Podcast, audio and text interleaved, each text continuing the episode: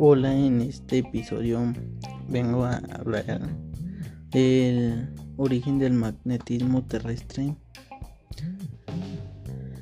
El campo magnético de la Tierra, que es donde la fuerza magnética actúa, esta relación está relacionado con fenómenos naturales como la aurora boreal y la sorprendente capacidad del de orientación de aves y mamíferos marinos durante sus largas migraciones. También a la causa de que una pequeña aguja imantada suspendida en un hilo o flotando en agua se oriente espontáneamente en dirección NS.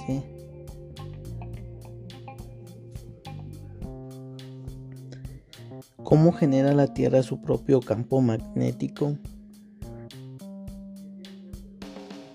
El interior de la Tierra es insensible, pero gracias a los estudios de la propagación de las ondas sísmicas por el interior, los científicos saben que está dividida en capas. La capa más externa, la corteza terrestre, tiene entre 5 y 50 kilómetros de espesor localizándose en sus dos puntos menos gruesos de abajo de las grandes cuencas oceánicas. Debajo de la corteza comienza el llamado manto terrestre que encontramos en el núcleo de la Tierra.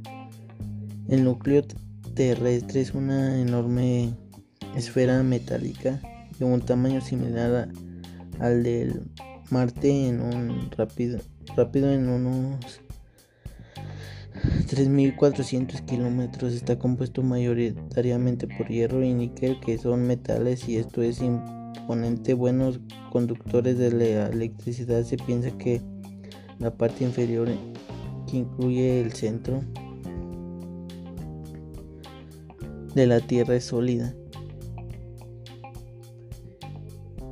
El núcleo externo de nuestro planeta, las corrientes eléctricas distribuyen trayectorias helicoidales similares a las bobinas de electricidad, de tal forma que el campo magnético que induce está orientado permanentemente según el eje de rotación en ese en la rotación terrestre en la que la fuerza de orientación y por ello y es por ello que los polos magnéticos prácticamente coinciden con los gráficos.